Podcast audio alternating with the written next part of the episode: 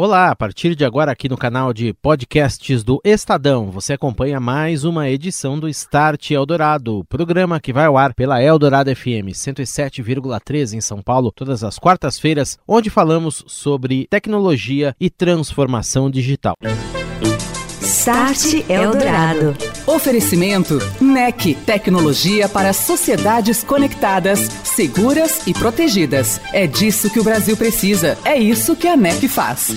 Orchestrating a brighter world. NEC. Olá, muito boa noite para você. Está começando o Start Eldorado aqui nos 107,3 da Eldorado FM. O nosso espaço para falarmos de tecnologia, transformação digital e os seus impactos na sociedade conectada. Hoje, nesta quarta-feira, 30 de junho de 2021, o Start Eldorado fala sobre 5G. A expectativa, faltam poucos dias para o leilão de frequências que serão colocadas à venda aqui no Brasil pela Anatel. As operadoras se preparam para começar a levar a campo a infraestrutura que será necessária para o funcionamento das redes de alta velocidade e alto desempenho, que devem começar a ganhar as capitais brasileiras até o fim deste ano. Nesta semana também, em Barcelona, na Espanha, acontece o MWC, Mobile World Congress, o maior congresso do mundo a respeito das comunicações móveis. Tem muitas novidades por lá e, claro, o 5G e sua expansão global são destaques. Nós vamos falar das principais novidades do MWC e ainda te mostrar entrevistas aqui no Start. Estarão conosco nesta noite Marcos Ferrari, presidente do Conexis Brasil Digital, entidade que reúne as operadoras do nosso país, e também Roberto Murakami, diretor de tecnologia da NEC Brasil. Start Eldorado. O maior evento sobre o ecossistema móvel no mundo, o Mobile World Congress, o MWC, começou na última segunda-feira, dia 28, em Barcelona, na Espanha, realizado neste ano de modo físico e virtual. É o primeiro MWC desde a Covid-19. No ano passado não houve esse congresso. E neste ano ele reúne 35 mil participantes presenciais, milhares de outros em todo o mundo. E o foco total é no 5G. O tema deste ano é Impacto Conectado, colocando poder na frente e no centro da tecnologia móvel para causar mudanças significativas na sociedade. O relatório da Economia Móvel Global de 2021, que foi divulgado no evento ontem, reafirma o crescimento do 5G, com todas as regiões do mundo agora hospedando pelo menos uma rede 5G comercial. Desde a última reunião do setor em Barcelona, em fevereiro de 2019, o número de redes 5G aumentou de 3 na Coreia do Sul para 165 atualmente, que estão em operação em mais de 65 países em todo o mundo, inclusive aqui no Brasil, onde as primeiras redes 5G já estão no ar, em São Paulo, no Rio de Janeiro, em Brasília e Belo Horizonte, com a tecnologia DSS, compartilhamento dinâmico de frequência com o 4G. O relatório do MWC destaca o papel crucial que a tecnologia móvel terá à medida que os governos buscam revigorar suas economias e construir uma sociedade melhor e mais inclusiva dentro deste cenário, deste ambiente de retomada econômica. O MWC descreve uma série de recomendações de políticas para mudar a economia digital pós-pandemia que vão desde fundos de estímulo direto a iniciativas de equilíbrio para dados pessoais e remoção de barreiras para a implementação de redes de alta velocidade. E tem ainda muitos outros dados interessantes. No final de 2025, o 5G será responsável por pouco mais de um quinto do total das conexões móveis e mais de duas em cada cinco pessoas ao redor do mundo irão viver ao alcance de uma rede de quinta geração. O documento destaca ainda que o 4G tem uma margem significativa para crescimento. Espera-se que alcance um pico de pouco menos de 60% até 2023, ao mesmo tempo em que o 5G começa a ganhar força em novos mercados. Nos principais mercados do 5G, atualmente, como a China, Coreia do Sul e Estados Unidos, o 4G, em alguns casos, já começou a cair. Start Eldorado. As expectativas para o leilão do 5G aqui no Brasil. As operadoras que suportaram um aumento na conectividade durante a pandemia se preparam para esse grande investimento, sem se esquecer da parte de infraestrutura.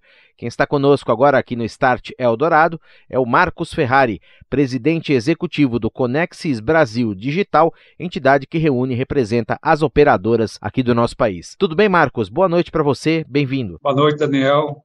É, obrigado pelo convite. Eu que agradeço a sua presença, Marcos. Na expectativa do leilão, o governo já deu sinais, vem falando, o ministro Fábio Faria das Comunicações esteve no Mobile World Congress, inclusive comentou que não teremos o viés arrecadatório dessa vez. Qual que é a tua expectativa a respeito disso? Daniel, a primeira coisa que a gente, que nós esperamos é que seja um edital não arrecadatório. Né? Eu acho que partindo desse ponto eu já, já digo bastante coisa. Né? É, os últimos leilões tiveram é, um perfil mais é, arrecadatório e acabou que é, houve poucos, poucas obrigações de cobertura. O que, que significa? Significa que quanto mais o Tesouro arrecada, menor são as obrigações para fazer a cobertura, e, portanto, menor o investimento. No atual edital, pelo menos o que foi é, é, anunciado pelo governo, é que o, o, edital será não arrecadatório, ou seja, é, boa parte do recurso será, de fato, aplicado na cobertura. E o que é mais importante, Daniel, existem várias é, cidades que ainda é, carecem de alguma conectividade mais eficiente. E o edital justamente vem para que corrija essas, vamos dizer assim, é, esses erros que houve nos editais passados. Então, quem ganhar, quem, a empresa que conseguir né, é, é, lograr é, êxito no leilão, ela terá que, bom, terá as frequências, é, naturalmente, mas terá que fazer é, investimentos nas cidades onde, onde ainda não tem algum tipo de conexão. Então, acaba, vamos dizer assim, o edital ele vem é, recheado de umas políticas públicas para que possa levar conectividade em regiões é, que ainda não têm o 3G ou 4G.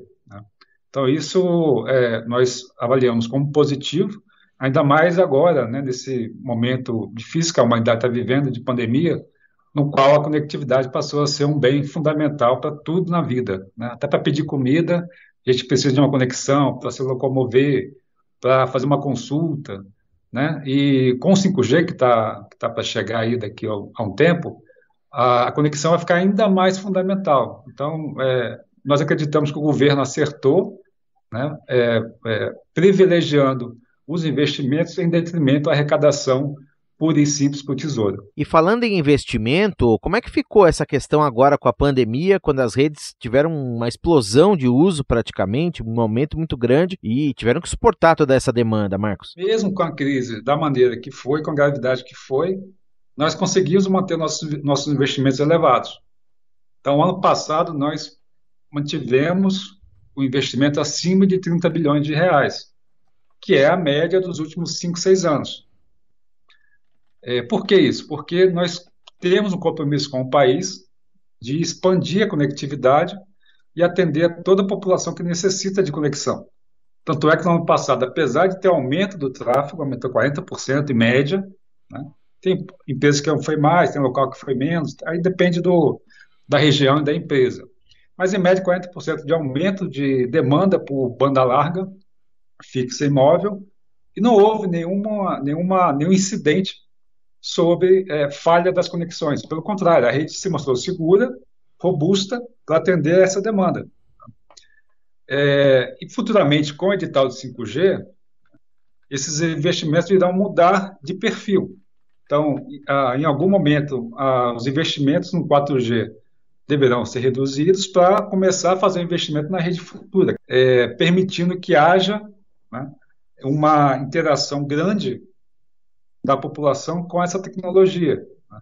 Daí que a importância do setor para a recuperação econômica, porque é um, é um setor de infraestrutura que mais investe no Brasil é, desde 2014. Me parece que o governo aponta o caminho correto, de favorecer os investimentos no edital. Né? O ministro anunciou essa semana, no evento que está ocorrendo em Barcelona, de que 95% do valor do edital vai ser é, revertido em investimentos. Né? o que é positivo justamente para esse momento de recuperação econômica. E Marcos, diante do que você explicou no início, a necessidade de se fazer o investimento de contrapartida em regiões menos conectadas e também a colocação do 5G, a estreia rápida do 5G nas 27 capitais brasileiras, você diria que nesse momento as operadoras estão preparadas tanto em analisar os modelos de colocação dessa rede no ar, quanto na colocação efetiva da infraestrutura na rua e os gastos de tudo isso além do leilão? Daniel, nós estamos preparados a qualquer momento que sair o edital. O que nós é, dependemos que o edital seja completo, ou seja, e tenha todas as informações relevantes para que possamos avaliar é, o edital na sua completude e dar o, o assim, fazer a estratégia correta para participar desse edital. Quanto mais é, completo for o edital, ou seja, quanto, quando mais informação tiver, melhor para a decisão correta, para não comprometer o fluxo de investimento futuro. Então, ah, caso ah, esteja faltando alguma informação ainda no edital, né, e que tenhamos que esperar um mês, dois meses a mais, não faz diferença do ponto de vista do fluxo de investimento. É melhor esperar e ter um edital completo do que talvez realizar o leilão ainda faltando informações e aí prejudicar esse fluxo de investimento que, ao fim e ao cabo, acaba prejudicando a própria população. Né? Então, a, o 5G ele vai, ele, ele, ele é uma promessa de, de uma revolução né? É, até costumo falar que, a, que o 5G vai, vai colocar a conexão, assim como a energia elétrica foi no passado. Né? Então, a, a, o bit será a energia do futuro. Né? É mais ou menos isso. Então, é, é uma grande revolução que o país tem que estar preparado para entrar, é, vamos dizer assim, de cabeça nessa revolução tecnológica. E eu agradeço a presença do Marcos Ferrari, presidente executivo do Conexis Brasil Digital, nesta noite aqui no Start. Na semana que vem tem a segunda parte dessa entrevista sobre 5G. Nós vamos falar mais sobre infraestrutura e novas possibilidades de negócio das operadoras. Marcos, obrigado por hoje, um abraço, até semana que vem. Obrigado, Daniel, estamos à disposição. Várias grandes empresas associadas ao mercado de telecomunicações tradicionalmente usam o Mobile World Congress, o MWC, que acontece nesta semana em Barcelona, Espanha, para fazer anúncios sobre novos produtos, tecnologias e parcerias relevantes para a indústria móvel. Neste ano, a grande maioria desses anúncios tem a ver com 5G. E a outra tendência predominante, soluções e plataformas baseadas em software destinadas a conduzir a transformação das redes celulares baseadas em hardware proprietário tradicional para outras baseadas em nuvem, virtuais, mais flexíveis e com uso de arquitetura aberta. Sobre isso, essas possibilidades, eu converso agora aqui no Start Eldorado com o diretor de tecnologia da NEC Brasil, Roberto Murakami. Boa noite, Murakami, tudo bem? Como vai? Boa noite, boa noite, Daniel. Tudo bem? Tudo bem, muito obrigado pela presença. Murakami, nós temos ouvido falar muito, inclusive no MWC, como eu citei, a questão de as operadoras usarem arquitetura aberta na implementação das redes 5G, virtualizando parte dessas redes, fazendo com que o núcleo, parte delas, rodem em nuvem. Esse é o melhor caminho para você criar e colocar no ar essa infraestrutura de 5G numa velocidade maior, com menos custo, de maneira mais escalável, mais rápida? A própria evolução tecnológica está tá levando levando para esse caminho, né? Então, mesmo os, quem não defende isso vai ter que se render a, a isso, porque é, não tem como fugir muito disso aí, né? A questão de software e hardware comercial, ela tá virando, assim, tá, tá pegando, né? Então, o que acontece? O, o, o pessoal vai, vai ter que ir para esse lado, e aí, como organizar isso, né? O, o, grande negócio do, do Open, né? É assim, se todo mundo fizer o Open do jeito que quer fazer, vira um Open bagunçado, certo? Mas se, o, se o pessoal se organizar e criar os, os padrões e as interfaces padrões, que é o que está acontecendo, a coisa fica é, melhor, né? E aí uh, vem a, o movimento todo de virtualização mesmo, né? Que vem já de, de, de longa data, né? Assim, a, de você, como você colocar isso de uma forma organizada, não. Porque tem software e software, né? Você pode instalar um software num micro que ele só roda naquele micro, naquele tipo de micro, e não, você não consegue colocar mais nada dentro do micro. Né? E tem softwares que você consegue compartilhar, você consegue alocar, você consegue usar servidores ou um, um poder de processamento que está em outra máquina para rodar. Então, quer dizer, é, como você organiza isso? E isso é o, o, o Open VRAM, né, que o pessoal fala, né, que é o Virtual RAM, né? Além de ser open, ele ainda é virtualizado, né? Então as funções de rede são virtualizadas. Então, isso aí não tem como fugir disso, né? Assim, eu acho que é uma tendência. Agora, esse modelo é mais vantajoso também em relação ao modelo tradicional do vendor que oferece ele mesmo toda a estrutura da rede. Por quê? Isso abre portas, né? Essa, essa é a parte boa, e por isso que eu acho que o governo, inclusive, está tá apoiando, está suportando bastante essa parte do Open RAN, porque isso abre portas para desenvolvimento local, para uh, eh, não monopólio, ou não, não, não vou falar monopólio, mas de a predominância de alguns, alguns players apenas, mas abre, abre oportunidades para várias, várias empresas, né, que não são as dominantes, né, são empresas de software, né, entrar nesse mercado, porque você pode fazer um, um apenas um pedaço, apenas um, um módulo, né, que pela, pelo, como você organiza isso, ele pode simplesmente ser melhor que um outro módulo de um outro software que alguém fez e você vai lá e faz o replacement desse, desse bloco, né?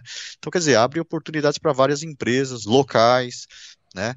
Ele fica muito mais fácil para você organizar e, e, coordenar as aplicações que rodam em cima disso. É, traz muita facilidade em termos de, de sobressalentes, manutenção. É lógico que você tem que ter um, um nível de orquestração em cima desse, desses, de todos esses softwares, né? Porque você tem a, as questões de versões, revisões, updates, né? Então, tudo isso aí precisa ser orquestrado, tá? Então, você precisa ter um, um gerenciador disso, né? Tá? E mais é, é, a tendência. Com isso, o sistema tende a ficar uh, mais em conta ou mais é, com com tanto a parte de investimento inicial como a parte de manutenção mais adequada, né?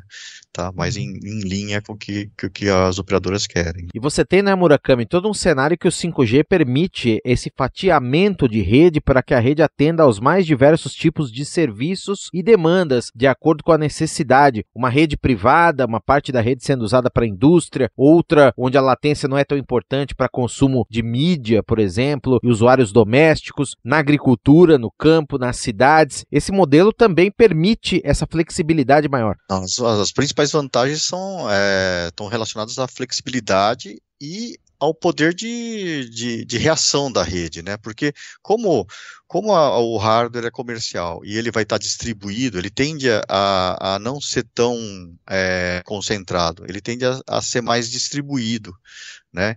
Eles vão virar praticamente mini data centers, porque são servidores, né? Certo? E eles estão tá distribuídos na, na rede, né? E dependendo da aplicação, se você precisa de mais ou menos delay, né? Se você precisa de mais ou menos confiabilidade, mais ou menos segurança, mais ou menos uma série de fatores, você, você vai ter a aplicação lá na ponta, ou você vai ter a aplicação no, no mais centralizada. Então, quer dizer, ela, ela te flexibiliza esse, essa, essa parte. E, e, a, e a questão de demandas, né? Por exemplo, vamos supor que você tenha é, é, um, um evento onde você, por um dado momento, você vai ter é, mais necessidade de tráfego em uma certa região da, da, da cidade. Né? É, é, toda, toda aquela parte de, de auto-hearing, auto, auto é, é provisionamento, né? Isso aí vai vai estar tá presente, né? Porque é tudo software, né? Vai ser vai ser tudo baseado em software, né? Então toda essa flexibilidade e, e, e, e performance, né? Vai, vai combinar, né, para você atender melhor o usuário final, para você prestar, na, na, verdade, um serviço melhor para a aplicação que vai estar tá, é, rodando, né? É, as aplicações, sabemos, vão ter, aí vão surgir milhares ou centenas de aplicações aí que são vão, vão ser, é, como fala, é, usadas, né? E aí vai depender de, de, de, do usuário final mesmo gostar, não gostar, tal, né?